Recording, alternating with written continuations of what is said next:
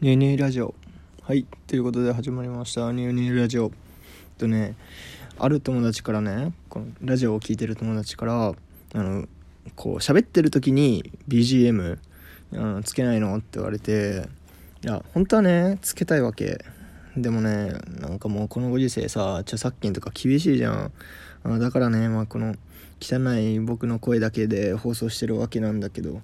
まあねいつかねフリー BGM みたいななんかその辺全然詳しくないからさなんかどうすればこの録音しながら流せるかを知りたいんだよね。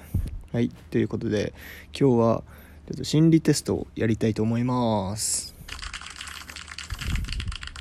はいでみんなもね心の中でこれこれこれあれざっとですって思ってみて。はい行きます。相手の人生観と恋愛観がわかる。えっとまずいきます。えっと3つ彼女彼氏にする理想のタイプを言ってみて。っていうやつ。わかる？えー、3つ好きなこの条件を挙げてみて。っていうやつね。僕は1つ目はうーん1つ目はやっぱり1つうん順位ってわけじゃなくて1つ目はやっぱパッと出てきたのは髪型。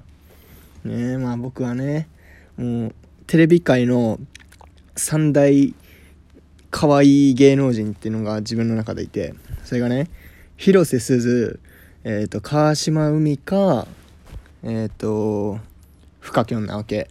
この3人が自分の中での芸能界の三大巨頭だと思ってて。でそのうちねやっぱ広瀬すずはまあ1位なわけ。でまあ広瀬すずといえばさ、まあ、今はさちょっと大人びてさ髪伸ばしてるけど、まあ、あの学校の階段とか見たことある？ドラマの。そういう初めてね広瀬すずが主演になったドラマなんだけどその時とかさめっちゃショートのイメージ強くない？そっからめちゃくちゃショートにはまったわけ。でまあでもどうなんかな？まあやっぱり最初はちょっとショート髪型っていうのは一つ目かな。で二つ目うわ 二つ目はやっぱ性格。で三つ目はなんかそういう感覚？金銭感覚だったり家庭家庭感覚？そういうのが一緒の人がいいな。はいみんなどんな感じがいいですか？はい答え答え合わせっていうかまあこれ診断だけどね。1番目の答えのん？1番目の答えは建前や相手の反応を気にした答え。えー、なるほど。じゃあ僕のその髪型が好きっていうのは建前なんだね。2つ目が性格。えっと1と関連する答え。または本心の真逆。え？そうなんや。じゃあ性格はあんまり気にしてないんかな。3番目に答えたのが心底真理に基づいた本心。ああじゃあ僕はそういう金銭感覚とか家庭環境とかそういうことが本当に相手に求めている恋愛観ってことか。うんね。みんなどうですか？まあ大体多分さ最初はさ男はね多分男は最初はままずは可愛いって言うと思う。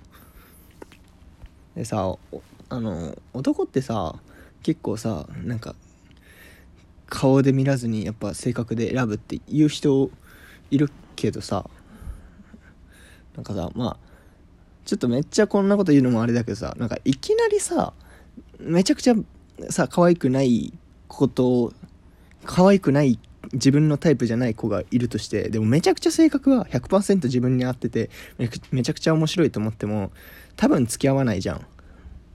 だから多分男はこう顔から入るけど何て言うんかなまあある程度 そのうんなんか OK ラインがあるじゃん。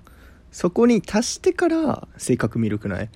だからなんかそう言ってる人は自分は結構違うだろうって思いますね。性格から彼女を選んだっていうのは。やっぱある程度自分の中のラインを超えた中からまあ性格がいい子を選んだんじゃないかなって個人的には思います。はいということで2つ目いきます。相手の精神年齢がわかる。犬を飼い飼うことになりましたがあまり懐いてくれません。そんな時あなたならどうしますか？1おやつで気を引く。2優しく声をかけて撫でてあげる。3一緒に遊んであげる。4犬が自分から近づいてくるまで待つということでうーん。まあ実際今自分がねトイプードル飼ってんだけど実家でこの2番の優しく声をかけて撫でてあげるをしたら多分噛まれる。僕はね、まあ、チョコって言うんだけどいっつも噛まれるんだけどね、うん、指なんかそのチョコの歯型が何箇所かついてんだけど、まあ、だから優しく声をかけて撫でてあげるはしないかな。するんだったらおやつで気を引くか一緒に遊んであげる。多分だってさ犬がさ自分から近づいてくるまで待つってさ自分から何かしないしないとさ多分向こうから近づいてこんくない？ってなるとおやつで気を引く。一緒に遊んであげる。なんかおやつで気引くのはなんか嫌じゃない？なんか物で釣った感。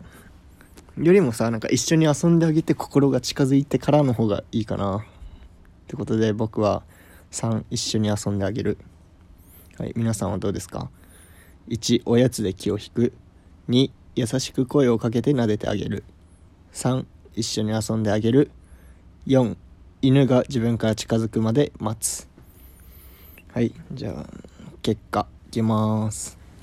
1のおやつで気を引くを選んだ人は10歳小学生です。天真爛漫な素直さが魅力です。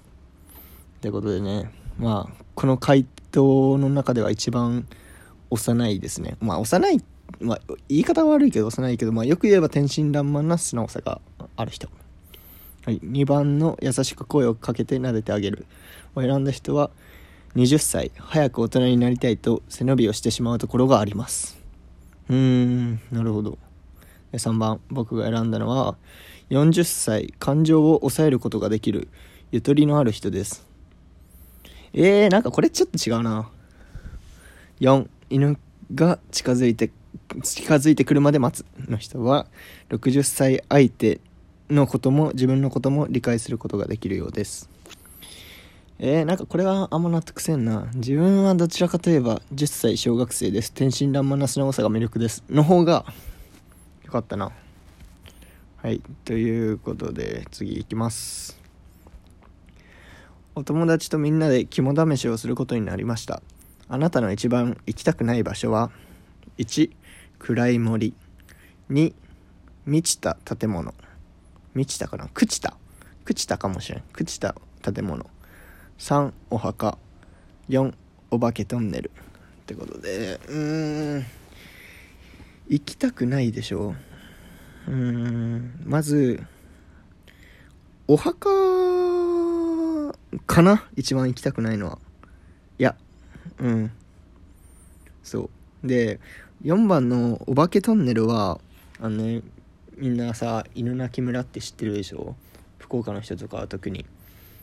あの粕谷郡かな？なんかあっちの方にある太宰府の裏らへんにある山なんだけどまあ映画になったじゃんこの前。ってぐらい全国的にも有名な心霊スポットなんだけどそこにね大学1年の時から友達とね毎年正月は三社参りして最後太宰府天満宮行ってその犬鳴トンネルをに行ってるわけ。でもここ4年間ずっとしてるわけ。でなんかもうそこで多分慣れたわけよお化けトンネルは多分。あんまり怖いって思わなくなって暗い森。いや待てよ。お墓より暗い森かもしれん。なんかお墓もねあんまり僕そういう幽霊とかそういうの信じないタイプなわけ。別に信じてる人は信じてるでいいよ。僕は信じないわけ。だから別にお墓もそうでもない。で朽ちた建物はなんかなんかが出るってよりもそのこう足を踏んだ時に板がメシメシっていう方がちょっと怖いかもしれん。で暗い森はなんかその怖いっていうよりもそのクマとかが出てきそうで怖い。そっちの方がなんか怖いかな。だからまあ暗い森が怖いかな。はいということで結果発表。1つ目の暗い森僕ですね。選んだ人は一人になることができてもことがとても怖くいつもそばに誰かがいないとダメです。あこれは多分間違ってますね。はい。2の朽ちた建物。心の中の空虚忘れられてしまうことや物事が衰退してしまうことを恐れています。3お墓。あまり恐れがないタイプ。楽しく暮らせればいいくらいに生きてます。4お化けトンネル。将来への不安いつもん？いつでも先が見えないことを恐怖を感じます。ってことでうーん。なんかこれもね個人的には3番のあまり恐れがないタイプだった方が良かったな。え意外と僕孤独なんかな？あ孤独を嫌って思ってるんかな？そんなことないけどね。なんか結構一人でもいいけど。まあ心理テストだからね。まあ100%合ってるってわけじゃないけどなんか心理テストってさ100%めちゃくちゃ当たるやつとさ全く当たらないやつあるじゃん。